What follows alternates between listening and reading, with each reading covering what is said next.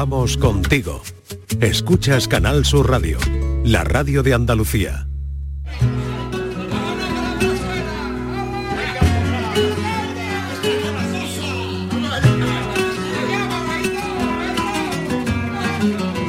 La tarde de Canal Sur Radio con Mariló Maldonado.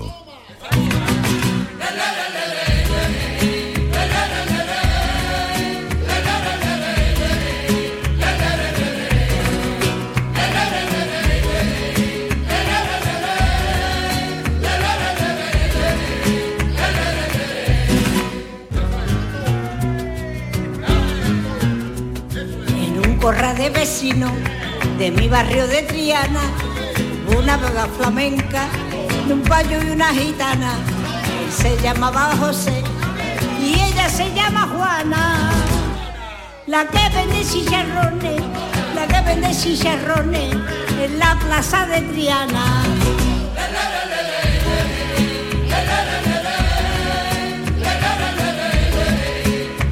Ay, qué bonitas son las bodas flamencas, ¿verdad? Yo no sé si mis compañeras han podido estar en alguna, pero yo he estado en varias y las recuerdo con verdadera pasión, ¿no?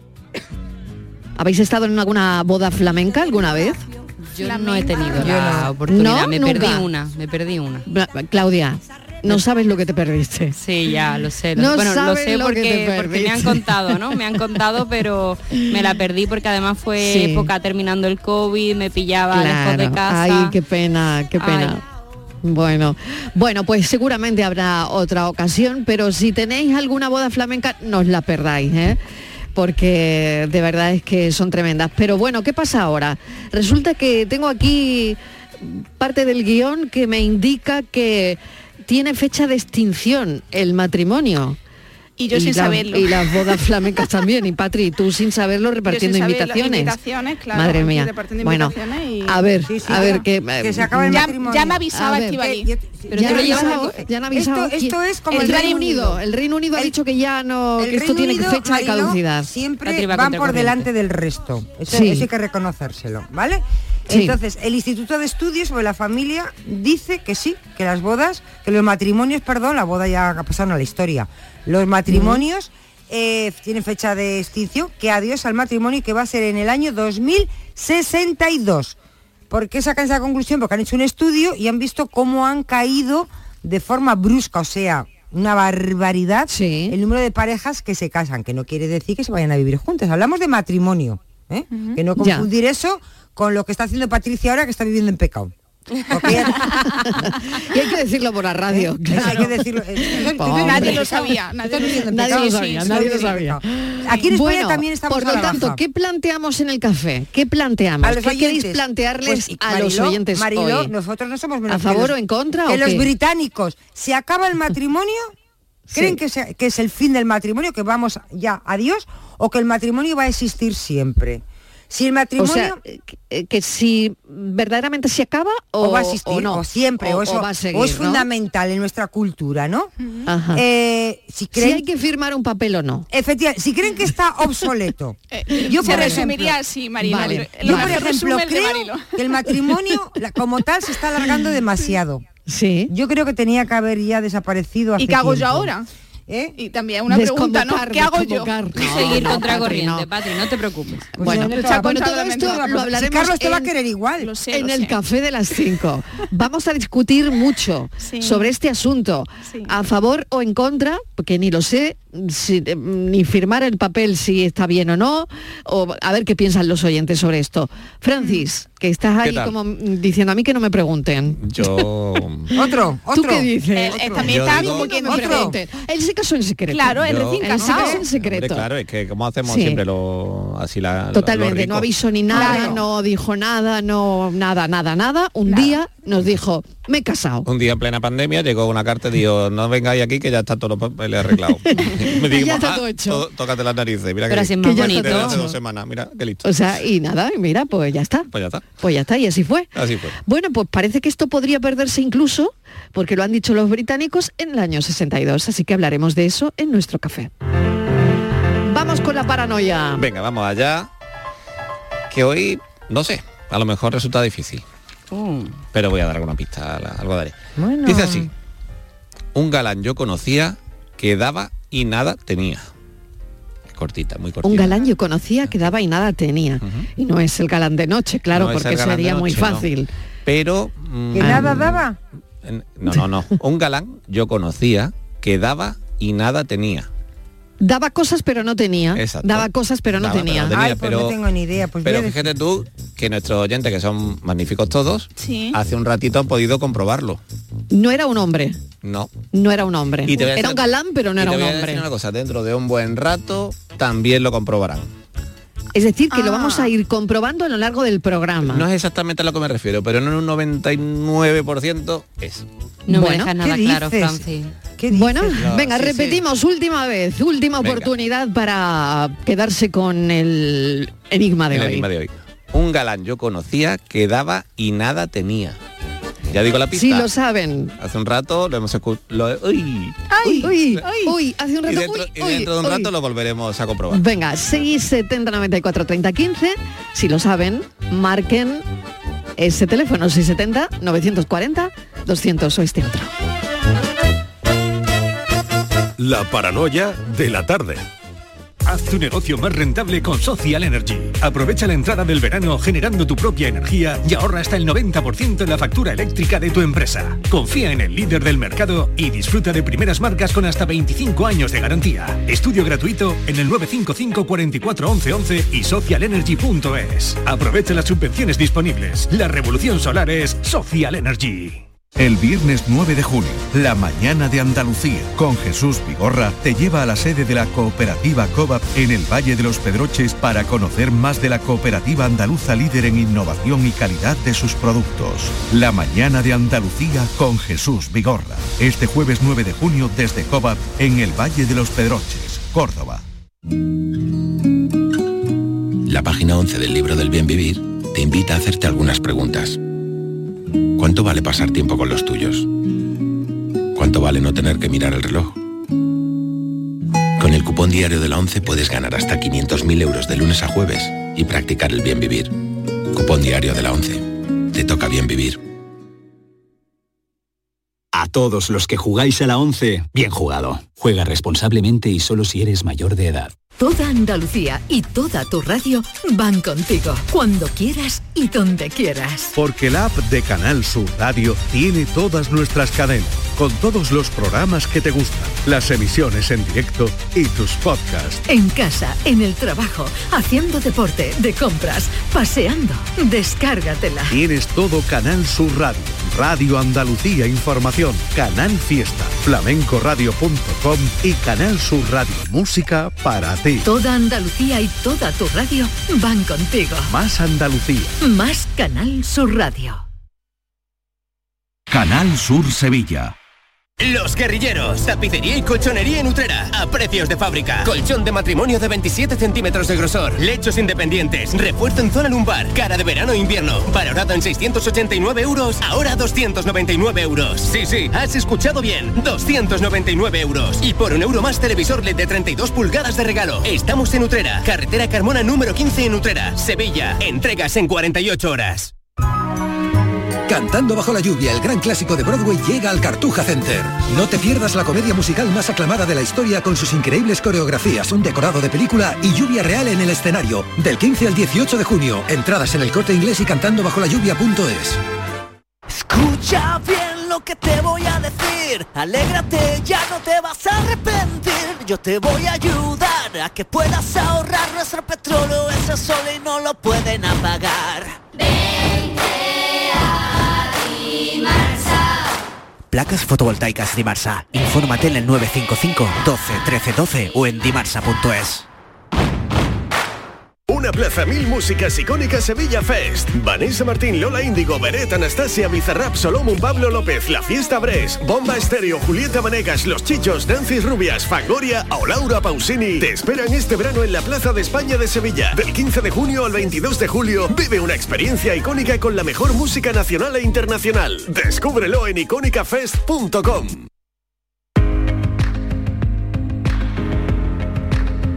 La tarde de Canal Sur Radio con Mariló Maldonado.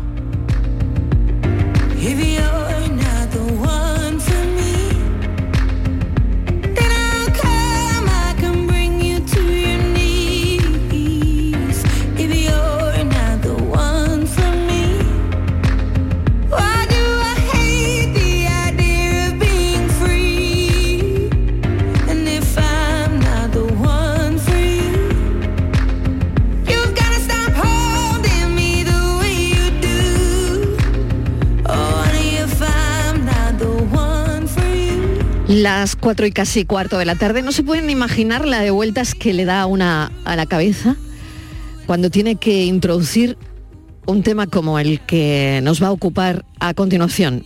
Yo al menos le doy muchas todavía, porque aunque se ha empezado, hemos empezado a hablar en los medios de comunicación del asunto, del suicidio, yo le doy muchas vueltas. Y me gustaría comenzar la conversación que voy a tener con Carmen, reconociendo lo doloroso y delicado que es hablar de esto.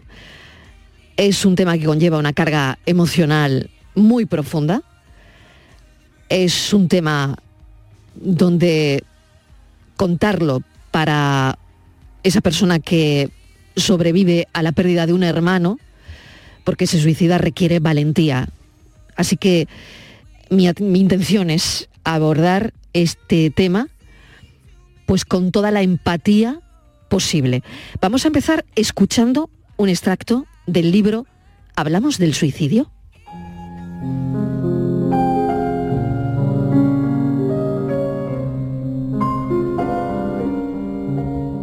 Dicen que el amor es la fuerza más poderosa que existe, pero nunca había sido tan consciente de su significado como los días posteriores al suicidio de Carlos.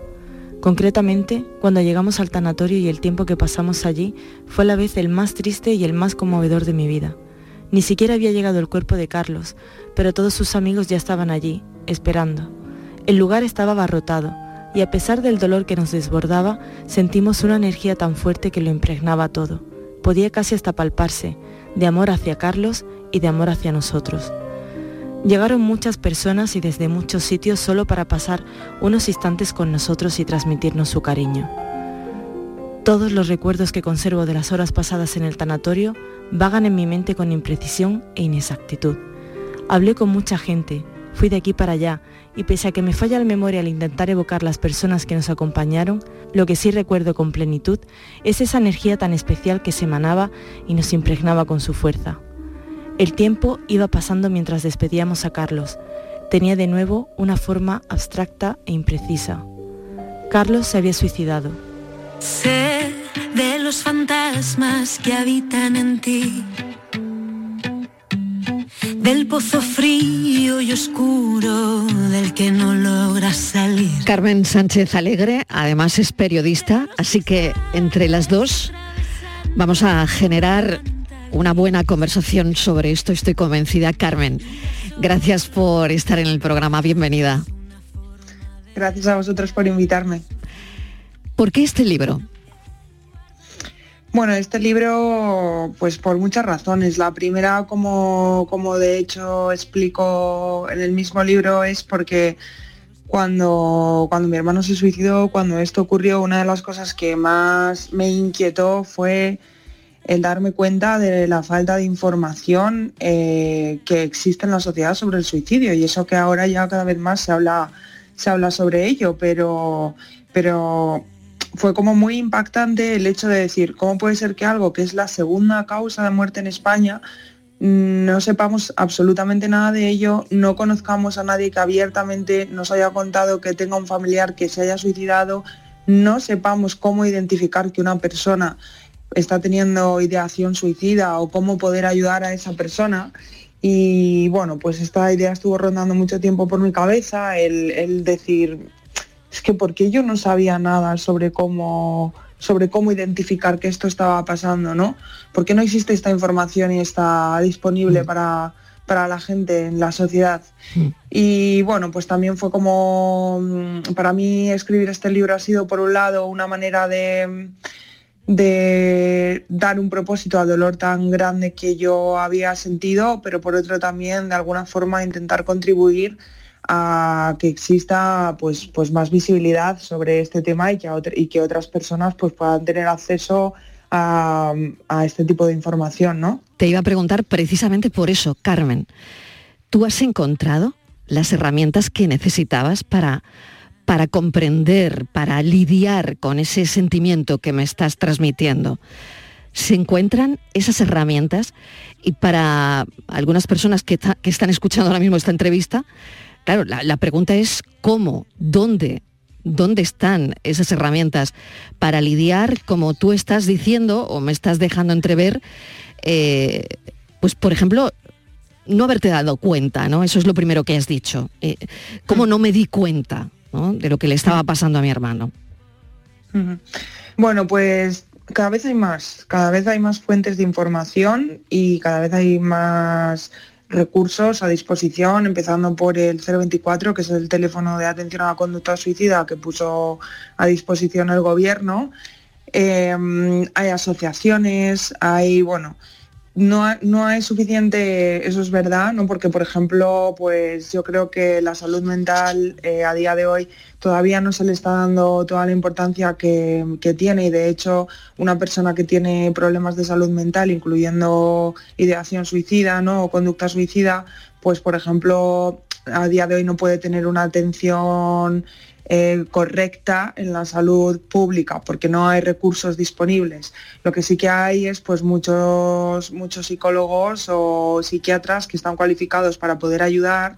Eh, sobre todo yo creo que los medios de comunicación y también lo digo como periodista es importante que se involucren a pesar de que no nos han enseñado, porque esto es verdad, no nos han Mm. enseñado nunca cómo hacerlo porque mostrar eh, o dar información sobre personas que se han enfrentado a este tipo de situaciones y que, y que han podido al final pues encontrar otras alternativas distintas al suicidio, pues también eh, es lo que ayuda a a que se den cuenta de que, de las personas que están ahí, primero, que no están solos, que es una cosa pues normal, ¿no? Ante un sufrimiento muy grande que se te pase eso por la cabeza, que se te pase la idea del suicidio por la cabeza, pero eso no tiene, eso no significa que lo vayas a hacer necesariamente. Lo único que significa es, que necesitas pedir ayuda. Igual que cuando, por ejemplo, nos duele un brazo, significa que necesitamos ir al médico porque quizá nos está pasando algo en ese brazo que, que hay que, bueno, pues que hay que ver, pues esto es lo mismo. Si se nos pasa esa idea por la cabeza, es simplemente un signo de alarma de que necesitamos pedir ayuda. Entonces, pues cuanto más se hable de esto con responsabilidad, más se abrirán en los- esos espacios seguros para que la gente que tiene ese tipo de ideación pueda comunicarlo sin miedo a ser juzgado y sin pensar que están solos en esto, por así decirlo. Por supuesto. Esto en cuanto a la prevención. Pero una vez que esto ha ocurrido, me imagino, y, y de hecho ha pasado, ¿no? Aquí hemos tenido a familias afectadas, ¿no? Por, por este asunto. Se supone que afecta a la relación eh, con la familia, mm, bueno, a los seres queridos, ¿no? Que intentan comprender esto, ¿no? ¿Qué te ayudó a ti, Carmen? Por si le puede servir a algún oyente que está en una situación parecida. Pues no sé si te agarraste a cosas, no lo sé, ¿qué te ayudó a ti a entender esta situación y, y a luchar por ella? Porque, mm, bueno, aquí está el libro por un lado, por otro lado, mm, te dedicas también, de alguna manera, te has involucrado en iniciativas relacionadas con la promoción de la salud mental, ¿no? Eh, con la visibilización del suicidio también. Pero no sé exactamente si hay un día, un momento en el que dices, bueno, esto me ha ayudado verdaderamente. Mm. Bueno, pues lo primero, comprender, eh, en primer lugar, que el duelo por suicidio es uno de los duelos más complicados que existe em, en cuanto al dolor que te produce perder a una persona así. Em, y la culpa es una de las, bueno, de, de las cosas más complicadas de gestionar durante un duelo por suicidio, ¿no? Entonces, bueno, lo primero, pues entender e interiorizar la idea de que todos lo hacemos lo mejor que podemos con lo que sabemos en cada momento y que pues todas esas ideas que nuestra mente nos lanza sobre todo lo que podíamos haber hecho, pues es que al final no son así, porque si hubiéramos podido hacerlo, lo hubiéramos hecho, ¿no? Todos lo hacemos lo mejor que podemos. Eso en primer lugar. Lo, se- lo segundo, ante una situación tan impactante como esta, las personas que hemos perdido a alguien que, que queremos por suicidio o las personas que hemos perdido a alguien en general, porque esto es una cosa que sirve para cualquier tipo de duelo, muchas veces sin querer tendemos a intentar evitar eh, sentir el dolor que nos produce em, acordarnos, acordarnos de la persona fallecida o todo lo que tiene que ver con esa persona. Pero yo creo que si lo pensamos, lo natural es que si perdemos a alguien a, a quien queremos es sentir dolor. Lo preocupante, o sea, sería no sentir dolor, ¿no? Si, si perdemos a alguien a quien queremos muchísimo. Entonces, em, vivir ese dolor, porque es lo natural, es lo sano y, y es que al fin y al cabo el dolor que sentimos es proporcional al amor que, teníamos por la persona que hemos perdido, ¿no? Entonces, yo creo que mm, otra recomendación que daría es permitirnos sentir el dolor que nos produce la pérdida, ¿no? Luego hay personas que como yo pues encontrarán ese, ese sentimiento de propósito o esa sensación de propósito al convertirlo en algo, pues yo lo he convertido en un libro, pero no necesariamente tienen por qué ser así, hay gente que pues, pues no necesitará eso, ¿no? Y que simplemente lo único que necesitan es permitirse sentir el dolor. Y creo que eso es una de las cosas más complicadas, ¿no? Porque es una tendencia muy normal y muy natural, pues intentar igual evitar acordarnos de cosas o mirar fotos, o porque todo eso conlleva, pues, pues también sentir la tristeza de la pérdida, ¿no? Pero, pero bueno, yo esa es la- esas son las recomendaciones que, que daría. Y una última cuestión, ¿cambia la perspectiva de la vida, Carmen, de alguna forma? Sí, cambia muchísimo. Vamos, a mí, al, mí al, menos me ha cambiado muchísimo. También es verdad que es lo que te comentaba, ¿no? Hay que permitirnos sentir todas las emociones que produce la pérdida para poder también pues gestionarlo de la manera correcta y, tener un duelo sano, por así decirlo, y, y ser capaz de ver pues entre comillas los aprendizajes que nos trae la experiencia, ¿no? Pero desde luego que la perspectiva de la vida te cambia muchísimo porque Mm, yo ahora, por ejemplo, eh, siempre cuando le pasa algo a alguien o cuando me cuentan algo de alguien o cuando veo a una persona que está sufriendo o a una persona incluso que ha hecho algo malo, pues intento, malo entre comillas, ¿no? Porque el concepto de bien y mal es muy relativo, pero siempre como que intento comprender el porqué de eso, ¿no? Y qué hay más allá de, de la conducta de esa persona, que puede haber detrás de eso, em- em- empatizar y comprender cuáles son las razones, ¿no? Y que todos somos seres humanos y en nuestra condición de seres humanos, pues todos tenemos derecho a,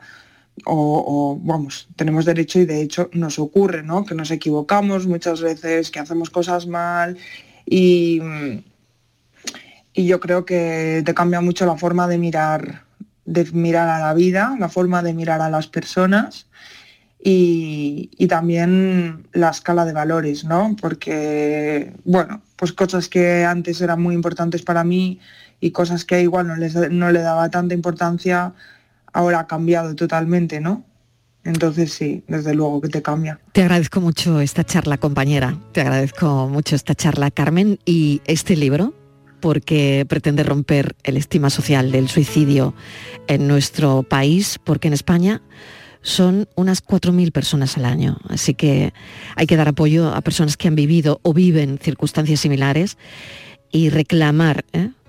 una mayor intervención de las instituciones, reclamar eh, mejores protocolos sanitarios. Y eso lo ha dicho Carmen muy bien en esta charla. Gracias, Carmen. Un abrazo enorme. Gracias a vosotros y un abrazo muy grande. Adiós. Adiós.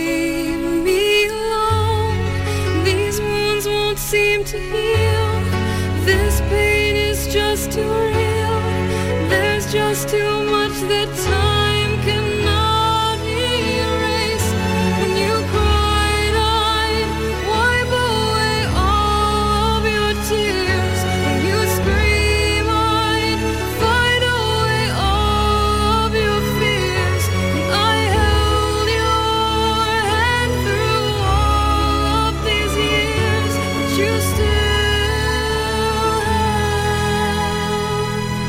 La tarde de Canal Sur Radio con Mariló Maldonado. También en nuestra app y en canalsur.es.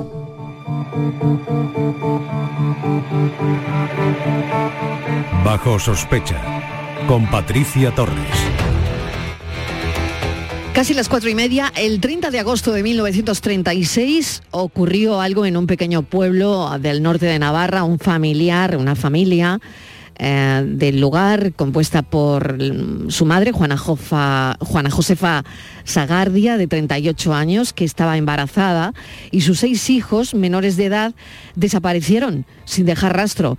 En pleno estallido de la guerra civil, la vida de estos vecinos se acabó de la noche a la mañana, pero hasta 80 años después, nadie volvió a saber de ellos.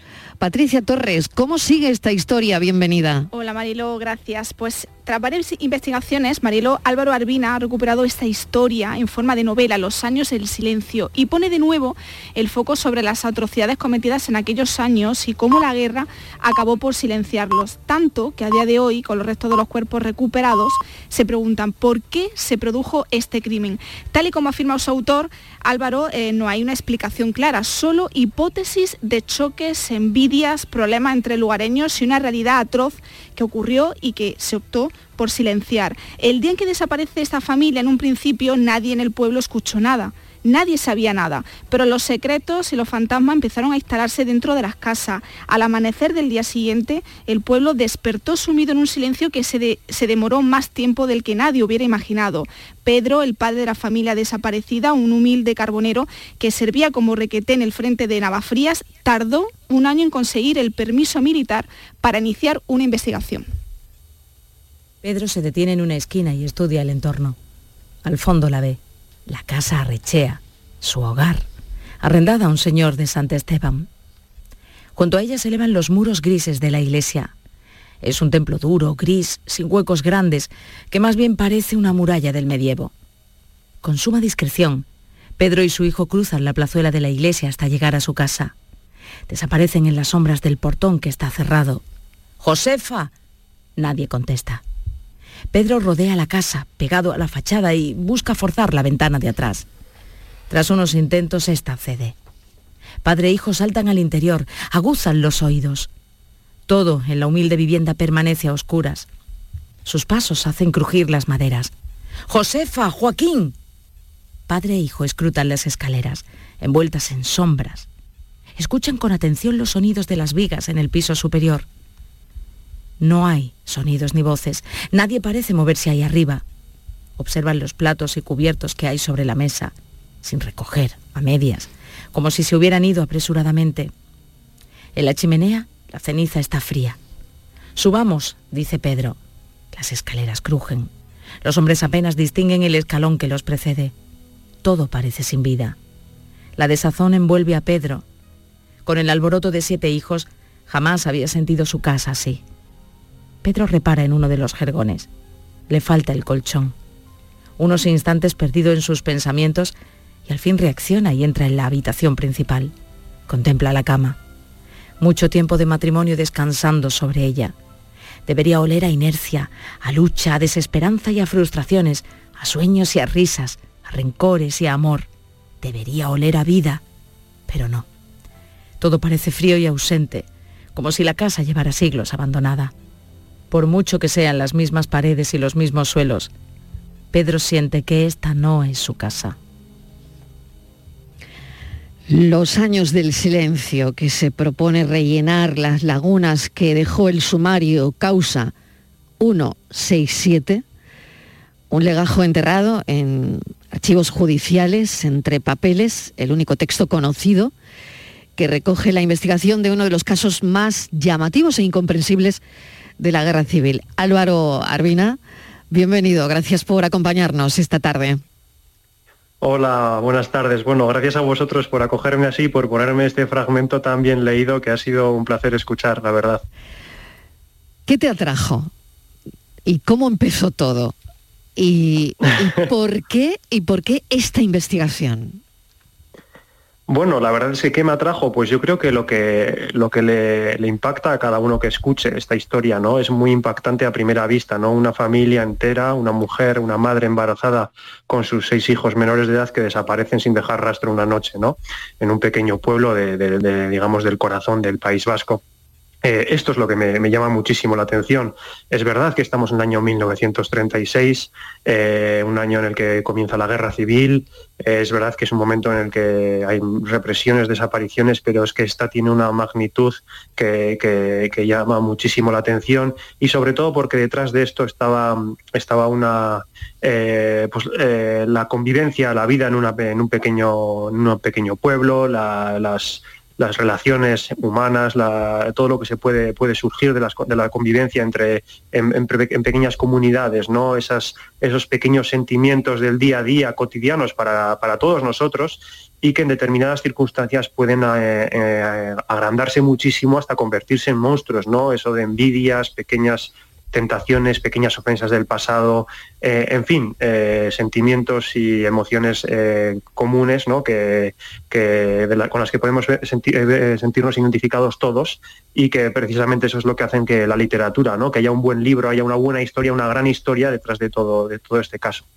Sin duda, Álvaro, Los años del silencio es un alegato a la memoria histórica y a la memoria democrática. Y no fue hasta el año 2016, hace relativamente poco, cuando el trabajo de dos grandes investigadores como José María Esparza y Fernando Miquel Arena y la lucha también de la Asociación de Familiares Fusilados en Navarra con la familia eh, llevó a descubrir qué había pasado realmente con aquella familia y cómo luego el hallazgo de, los restos hizo que, que el pueblo homenajeara a esa familia tantos años después. Sí, efectivamente, ¿no? Esta familia desaparece en el año 36, un año después se inicia un proceso judicial que se demora nueve años y que no llega a esclarecer los sucesos por, por muchas por diversas razones, pues sobre todo porque estamos en un momento en que se instaura un silencio eh, en- digamos puede ser representativo de todo el país lo que, lo que sucede en este pueblo no Eh, todos callan no sabemos por qué pues por eh, muchas veces por miedo eh, también el- muchas veces por contagio social no que muchas veces es difícil ver que algo que estás haciendo está mal cuando todos alrededor lo hacen no hay que hay que también situarse en la en la piel de quienes entonces vivieron no Eh, hay que no hay que juzgar, sino hay que intentar eh, más bien eh, eh, asistir a los hechos e intentar bueno comprender la, me- la mejor medida de lo que se pueda. ¿no? Mm. Entonces le pasaron los años y los años y realmente esta historia acabó casi cayendo al olvido, casi incluso se convirtió en, en leyenda, dicen muchos, ¿no? pero desde luego era un tema tabú en el entorno, sobre todo aquí en, esta, en la zona norte y, y hasta, como bien dices, hasta, hasta el siglo XXI ya, pues en torno al año 2009, cuando se empezaron a se descubrió que había que había un que había un legajo en, los archivos judiciales de Pamplona que recogía el, digamos este sumario, ¿no? que recogía todo ese proceso judicial y que realmente esto era una historia real y luego ya más adelante, ¿no? gracias a, este, a esta labor eh, de investigación eh, se procedió pues a, a- a- descender a esta cima eh, en el año 2016 ya había habido otro descenso, do- dos descensos más en los años 40, pero que fueron realmente un tanto vergonzosos por, por las medidas, la forma en que se hizo. También hay que decir que es muy difícil acceder al fondo de esta cima. Estamos hablando de una cima que tiene casi 50 metros de profundidad, es muy, muy, muy profunda, eh, de muy difícil acceso. Tardaron muchas semanas en encontrar los restos de esta familia, ¿no? Porque estamos hablando de muchas décadas de vertidos, de, de- tierra, de, estaba muy difícil de, encontrar, ¿no? Y, finalmente lo consiguieron y, lo, el, digamos lo mejor dentro de toda esta historia muy trágica y, y terrible porque es una historia que te, te- te estremece y que te y que te pone la piel realmente de gallina no Eh, dentro de todo esto pues sí que es verdad que el pueblo hizo un, eh, cerró ese ciclo con un homenaje que ojalá esto se hubiera producido en muchos con muchos otros casos en el resto del país no yo creo que es en este aspecto dentro de, de que esto este pueblo acogió un hecho realmente terrible también la forma en que se cerró pues pues es, es digna de mencionar ¿no? Nadie los buscó durante muchos años. De ahí los años del silencio, Álvaro. Sí, efectivamente, efectivamente. Sí, eh, de ahí los años del silencio, ¿no? Es que son muchísimos años, no es una vida entera de silencio.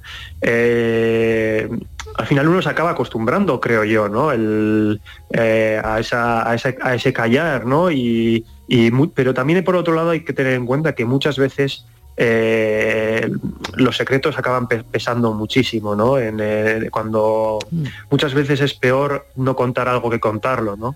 Cuando, los, cuando dejas de contar algo es cuando ese hecho está adquiriendo una dimensión como legendaria, ¿no? Una dimensión que, que es muchas veces mucho peor que, de- que con- que el hecho de contarlo. Y en este caso, pues a mí me interesaba mucho analizar también aquí cómo, lo que he mencionado antes, ¿no? Cómo se puede llegar a callar algo eh, entre todos, eh, cómo, cómo esto es algo tan común en estas situaciones, ¿no? Porque sucede, ha sucedido a lo largo de la historia, ¿no? Los seres humanos lamentablemente hemos sido protagonistas de sucesos así y hay que, la literatura yo creo también puede servir para eso, ¿no? Para poder entender, para que no volvamos a cometer ese tipo de errores en el futuro, ¿no? Para mí, Álvaro, hay una figura importante en esta novela, que es el abogado Vicente San Julián, que es clave en la historia. Es un personaje muy bien construido y una persona comprometida con la justicia y la verdad y él nunca se va a detener ¿no? ante nada para descubrir lo que pasó con esta familia. Sí, efectivamente, ¿no? Este, este abogado representa en cierto modo ese tesón, esa, esa fe, esa confianza en la justicia, en el, en el, sobre todo en, el, en la verdad, ¿no? En la búsqueda de la verdad, eh, en un momento en el que eso estaba muy puesto en entredicho, ¿no? En un momento de guerra, de lucha de ideologías, de, de- incluso de, de un, pro- de un sistema judicial que podía estar sometido pues a, a ciertos amaños, ¿no? Y a presiones eh, y este abogado representa todo eso, ¿no? El defender a, a un caso más, digamos, ¿no? De los muchos que podían llegar en ese momento, de las muchas denuncias que podían producirse en ese momento, eh, de una familia totalmente humilde, ¿no? Y, sobre todo aquí está un poco esa reflexión sobre la verdad, qué es la verdad, ¿no? Es lo que sucede en el momento y en, y en el momento en que sucede ya se esfuma la, la verdad pura y luego lo que tenemos son recuerdos, el relato del ser humano que va transmitiéndose unos a otros y, eso qué es, eso es verdad o eso es relato, eso es mentira, Eh, es un poco esa reflexión ¿no? Eh, eh, sobre, sobre la, la verdad, que para mí es muy, muy importante, sobre todo cuando estás en el mundo de la literatura. a través de un caso que, que estuvo ahí, ¿no? Y que seguramente estará en ese pequeño pueblo del norte de Navarra en la mente de todos, ¿no? Álvaro Arbina, muchísimas gracias. Hoy queríamos charlar sobre este sumario, sobre esta causa 167, como decíamos, esa causa enterrada mm, en los archivos judiciales y también durante muchos años la enterró en la historia. Gracias, un saludo, los años del silencio. Muchas gracias a vosotros, ha sido un placer. Gracias Patricia Torres, hasta A ahora. ti, un abrazo.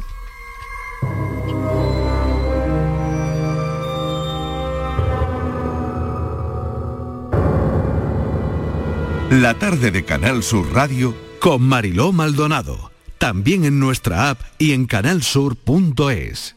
La tarde de Canal Sur Radio con Marilón Maldonado estará el jueves 8 de junio en Occidental Puerto Banús, un hotel moderno, bien comunicado y en pleno corazón de Puerto Banús, situado en uno de los puertos deportivos de lujo más reconocidos del mundo.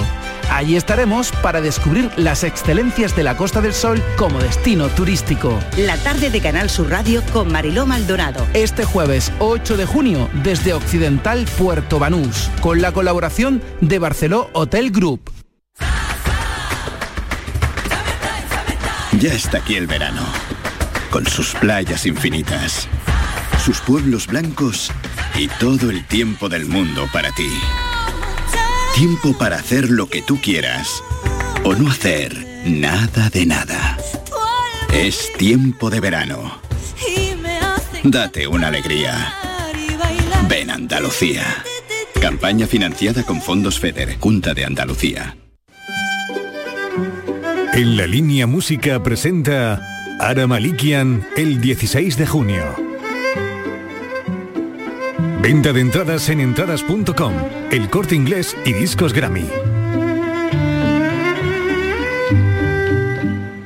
Hay gente para todo y el programa del Yuyu es de gente que le pone humor y alegría al día a día. Esto ha pasado en una youtuber de Tailandia que se ha grabado comiéndose un murciélago. Les gusta mirar el lado bueno de la vida por muy surrealista que pueda parecer. Tomaba una, una gran sopa, una sopa de picadillo para ir a ese murciélago de aquí. El programa del Yuyu, gente genuinamente original. Dejaros ya de hacer el primo. En vez de un murciélago, comerse un langostino. De lunes a jueves a las 10 de la noche. Más Andalucía.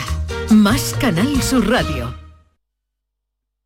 Sevilla. Canal Sur Radio. Queremos seguir dándole alas a tu negocio. Por eso, en Caja Rural del Sur trabajamos día a día para que tu negocio no tenga fronteras. Ponemos a tu disposición expertos en negocio internacional que te darán respuesta inmediata, siempre que lo necesites. Caja Rural del Sur. Formamos parte de ti.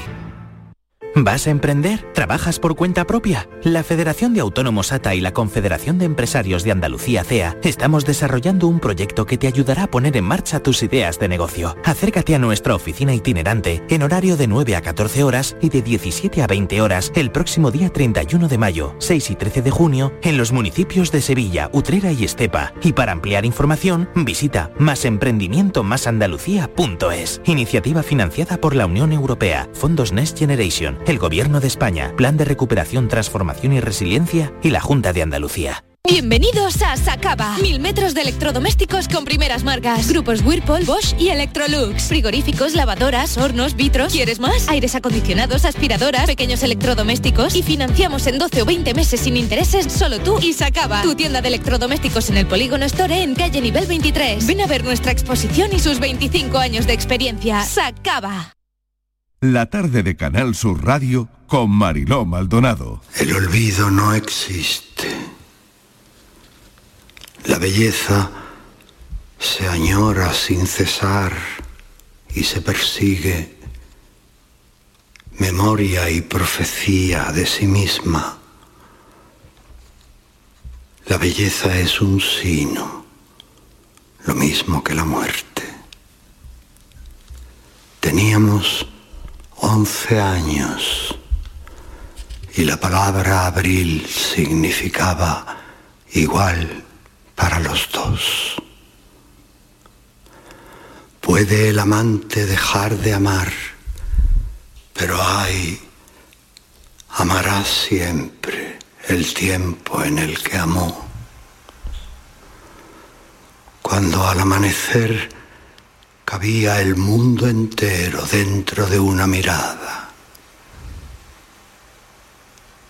Cuando rompió a cantar lo que no se sentía con fuerza de decir. Antonio Gala nos dejó hace poco más de una semana, irónico, peleón, divertido, ingenioso, curioso, sin límites, políticamente incorrecto e incendiario en sus artículos. De él nos queda mucho, mucho legado, novelas, obras teatrales, artículos de prensa, guiones de televisión, poesía y mucha música. Luis García Gil, bienvenido, buenas tardes. Buenas tardes, Mariló. Pues será obligado, obligado rendirle homenaje musical a Antonio Gala, que fíjate por dónde, aunque no ha sido muy cantado, la verdad es que, no han sido muchos los que le han puesto música, es evidente que su poesía rezuma musicalidad y, y lo vamos a ver, lo vamos a comprobar esta tarde. Teníamos 11 años y la palabra abril significaba igual para los dos. ¿A quién estamos escuchando, Luis? Pues mira, estamos escuchando a un cantautor llamado David Torrico, que grabó, eh, musicó este poema de Antonio Gala, Sierra de Córdoba. Antonio Gala tenía una fundación, tiene una fundación para jóvenes creadores y en ese ámbito se desarrolló David Torrico, que nace en Madrid en 1983, se cría en Leganés y su buena formación musical está patente en este trabajo exquisito que hace sobre, sobre este poema de, de Antonio Gala. Empezamos con David Torrico porque es una manera también de ver hasta qué punto ha habido gente joven, musicalmente hablando, que se ha acercado al poeta. Al poeta y escritor y muchas cosas. Y muchas cosas más, es verdad, David Torrico. Que no se sentía con fuerza de decir.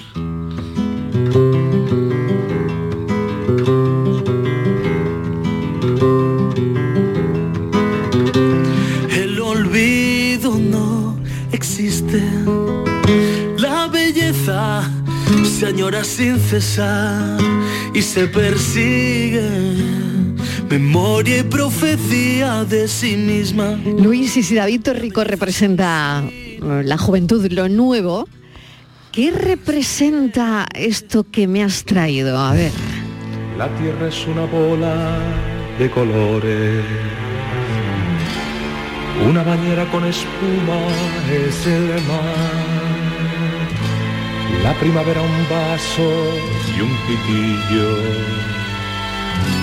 Para ser joven basta respirar. Esto, Luis, hay que explicarlo, porque habrá mucha gente que ya no sepa ni quién es. Bueno, algunos dirán que esto ¿No? representa lo, lo- lo viejo, ¿no? O lo muy viejo, lo muy O lo de antes, ¿no? Pero lo de antes. yo Representa lo de antes. O sea que yo soy un poco añejo y me gusta rebuscar Claro, la arqueología claro. musical. Es que esa es la gracia, esa Y- es la gracia. Y, y esta es una rareza, esta es una curiosidad, porque estamos hablando de una canción que grabó Jaime Morey en 1971, titulada La Tierra es una bola de colores. ¿Y por qué la traemos? Porque la letra, la letra es de Antonio Gala y la música del gran Antón García Abril. Así que La Tierra es una bola de colores entra dentro de esa relación de Antonio Gala con, con la música, el alicantino Jaime Morey, al que apodaban la voz de arena, y que en el año 72, es decir, poquito después de grabar esta canción, eh, estuvo en el, Festival de Eurovisión con una canción de Augusto Alguero, Amanece. O sea que, y hasta bueno, y hasta sonaba esta canción, fíjate Mariló, en una película que se llamó Blanca por fuera, Rosa por dentro, de Pedro Lazaga, protagonizada por José Luis López Vázquez y Esperanza Roy. Así que fíjate todo lo que dio la tierra es una bola de colores. Jaime Morey.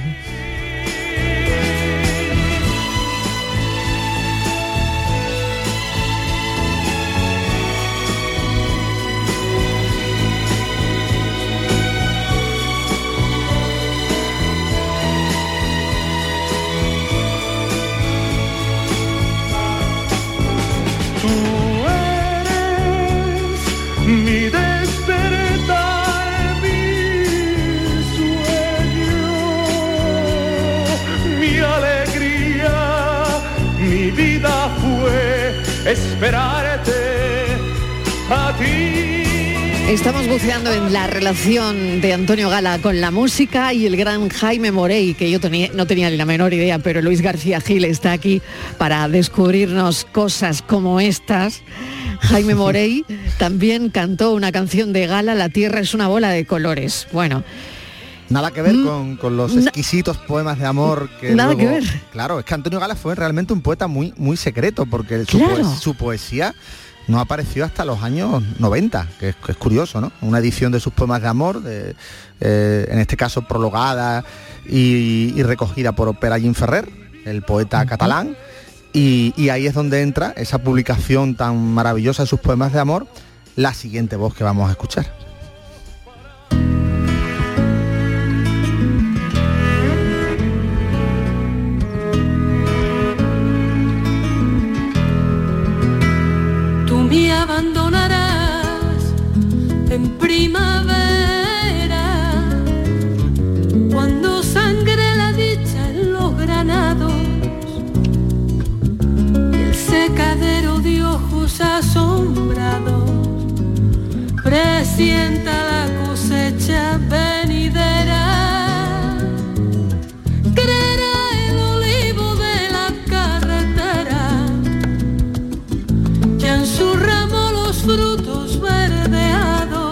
Bien lo hace, qué bien lo canta.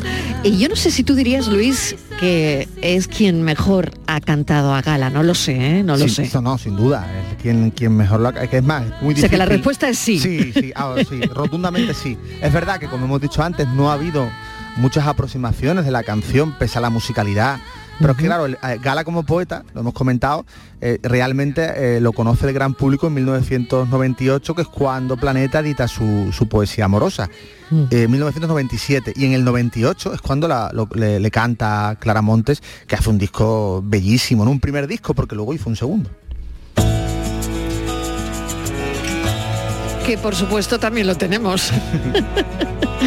Luis García Gil a esta hora se lo trae todo. Todo, todo.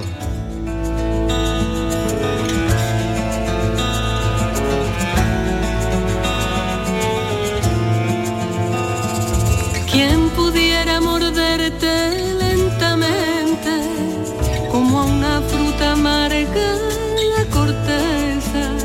Quien pudiera dormir en tu aspereza como el día en la sierra del poniente.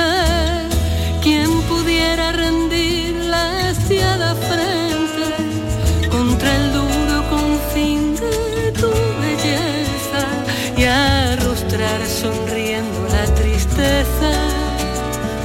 la paz rota y el paso indiferente. Quien pudiera mi amor la alborotada. Por lo tanto, Luis, Clara Montes ha tenido una carrera también marcada, ¿no? Por estas letras de gala, porque como bien dices, no solo un primer disco, sino también un segundo, ¿no? Sí, porque claro, el- seguramente su primer disco de Antonio Gala es el mejor de toda su carrera. No, no significa que luego no hiciera discos también fantásticos, pero ese disco fue tremendamente emblemático. Ya venía de, de hacer cosas con Amancio Prada, por ejemplo, un disco llamado Emboscados. Y hay, ella es cantautora, pero hay canciones, hay poemas de Antonio Gala a los que ella le pone música y otros en los que se basa en otros cantautores, que en, lo- en los que se apoya, mejor dicho, en otros cantautores para poner música a esos versos. En este caso, una de- debilidad particular y un, a- alguien que recuerdo siempre infinitamente, que es Luis Eduardo Aute, que es el que pone música a este poema titulado Quien pudiera, ¿no? cantado bellísimamente por, por Clara. como una fruta amarga en la corteza. Quien pudiera dormir en tu aspereza, como el día en la sierra del poniente. Y cómo me ha gustado, Luis García Gil, ver en tu lista a Antonio Vega.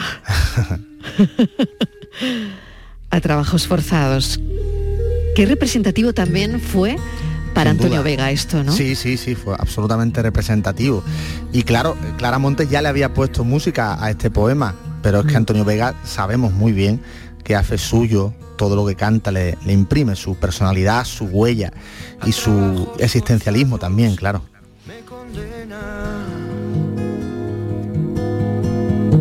Mi corazón, del que te di la llave. No quiero yo tormento que se acabe. Y de acero reclamo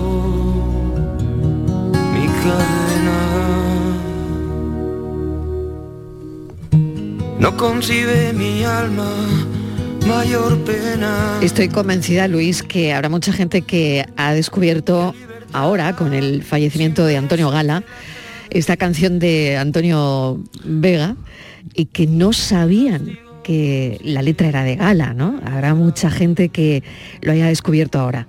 Seguro, seguro, es la, la virtud de, de los poetas, ¿no? De, de pronto, claro, Ant- eh, Antonio Vega tiene una serie de canciones formidables, pero es que puede, puede encontrar en un poema que no es suyo una forma de autorretratarse tan pertinente y tan poderosa como, como la, la que tienen sus propias canciones. Esto le pasa a, a muchos creadores, que la poesía al fin y al cabo nos sirve, nos consuela, nos reconforta y es un espejo en el que también nos miramos. Entonces, al final es normal, ¿no? Que haya esa, esa identificación profunda de Antonio Vega con el poema hasta el punto que el seguidor de Antonio Vega no sepa que detrás está eh, el maravilloso Antonio Gala. Adoro tus listas. Me encantan tus listas, Luis. Bueno, ¿eh? porque estamos en perfecta sintonía, ya lo sabes, así que Me encanta. Me, me- me gusta mucho haber terminado y que te haya gustado que haya, ce- haya- haber cerrado con, con Antonio Vega, porque al final no solo recordamos a, a un Antonio, sino a dos. Totalmente de acuerdo. Mil gracias Luis García Gil por esta lista y por acercarnos a Antonio Gala a través de la música. Gracias, un beso enorme, hasta la Un semana que viene. Mariló. Hasta la semana que viene. Cuídate mucho, Luis Igualmente. García Gil. Y sus listas de música que nos encantan en la tarde. tu ausencia. Paraíso sin ti. Qué bonito darle paso con Antonio Vega Enrique Jesús Moreno. Enrique, bienvenido. Hola. Hoy hablamos de trastornos de conducta alimentaria, madre Sí, mía. un fenómeno eh, y un asunto verdaderamente preocupante en nuestra sociedad contemporánea. Eh, bueno, hace unos días ha sido el Día de los Trastornos Alimentarios, Día Mundial de la Acción por los Trastornos de Conducta Alimentaria, y lo que nos vamos a plantear en el programa de hoy es si se pueden prever de alguna forma, si se pueden evitar, que como sabes Mariló es la clave fundamental que manejamos en el programa, ofrecer eh, contenidos que sirvan para eh, prevenir, para que nuestros oyentes tomen conciencia y eso apoyándonos en personas que trabajan a diario, profesionales que trabajan a diario en asuntos como los que proponemos. Es el caso de Mar eh, Suárez Redondo, que es psicóloga eh, especializada en trastornos de conducta alimentaria e imagen corporal, fíjate los Mm. flecos que tiene todo esto, y que está en el grupo de psicología y nutrición del Colegio de Psicología Andalucía Occidental. Y además eh, nos va a acompañar Griselda Herrero, que es bioquímica y colegiada también de este ilustre eh, Colegio de Psicología de Andalucía, que, eh, de Andalucía Occidental, que nos van a ayudar a comprender ciertas claves, ciertas claves necesarias y fundamentales, sobre todo, como te digo, para prevenir, porque hay un problema, fíjate que eh, según lo- los datos más fiables, en torno al 6% de la población con edades comprendidas entre los 12 y los 21 años, según los datos de- del informe de la Sociedad Española de Médicos Generales, eh, pues tiene algún problema de conducta alimentaria y esto nos parece muy grave. Así que nuestra responsabilidad y encomienda social vamos a abordar este tema, como te digo, con esas profesionales y desde luego con las preguntas y experiencias también que quieran hacernos llegar, como siempre, nuestros oyentes. Muchísimas gracias, Enrique. A A, las 6 y 5 de la tarde, Eso con es, todo, eso con es. toda la salud. Gracias. Muy bien.